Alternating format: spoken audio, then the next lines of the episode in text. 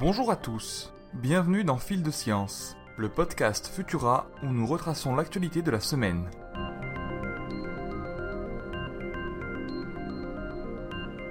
Parvenez-vous à imaginer votre vie sans Internet?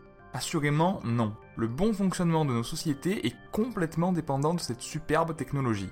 Si elle est connue pour être extrêmement résiliente, le risque de l'avoir s'endommager n'est pas nul. Et si une telle chose arrive, le coupable serait très certainement une tempête solaire.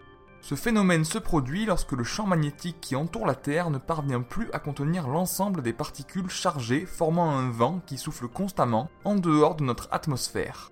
Ce dernier s'infiltre alors par les pôles terrestres et fait peser une lourde menace sur l'intégrité d'Internet. La dernière tempête de ce type remonte à 1859 et des chercheurs estiment sa probabilité de survenue entre 1,6 et 12% par décennie. Si elle survenait aujourd'hui, elle coûterait très cher à nos sociétés. En effet, une seule journée coûterait déjà 7 milliards de dollars aux États-Unis. On ose à peine imaginer les conséquences de la tempête si elle venait à couper Internet pendant des mois.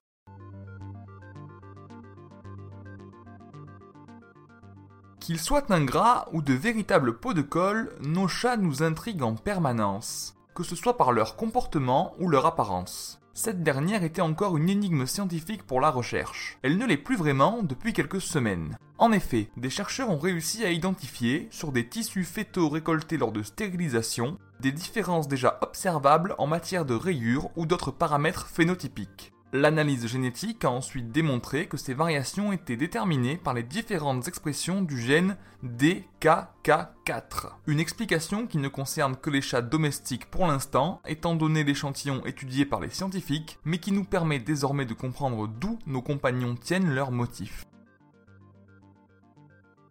Les ambitions de la Chine au niveau spatial sont toujours bien présentes.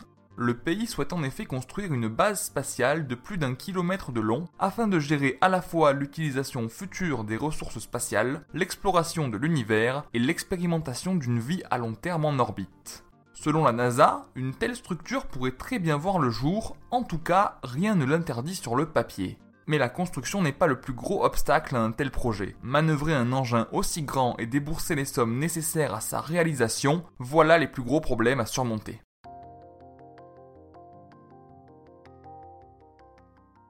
Depuis les études épidémiologiques menées dans les années 50, nous savons que la consommation de tabac augmente le risque de développer un cancer du poumon en le multipliant par 22. Pourtant, 10 à 20% des cancers du poumon surviennent chez des non-fumeurs.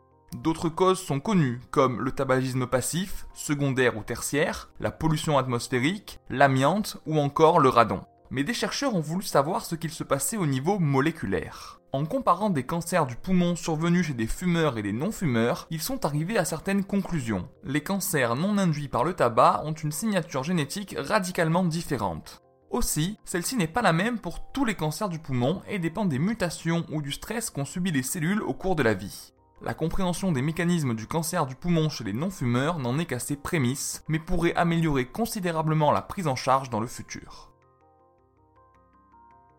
S'il y a toujours plus petit que soi, il y a probablement aussi toujours plus grand. Des scientifiques viennent de décrire dans une récente publication une nouvelle espèce de radiodonte appartenant à la famille des arthropodes nommée Titanocoris gainesi.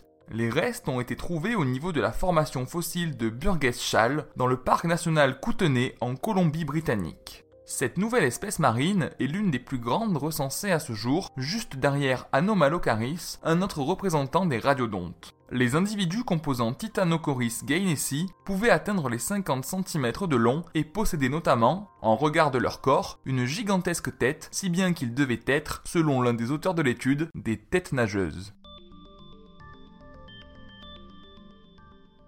Pour ne rien manquer de l'actualité scientifique, rendez-vous sur les plateformes de diffusion pour vous abonner à Fil de Science et à nos autres podcasts. Si cet épisode vous a plu, n'hésitez pas à nous laisser un commentaire avec le hashtag Futurapod et 5 étoiles sur vos applications audio préférées. On se retrouve vendredi prochain à 18h30 avec toujours plus de nouveautés scientifiques. Bon week-end à tous.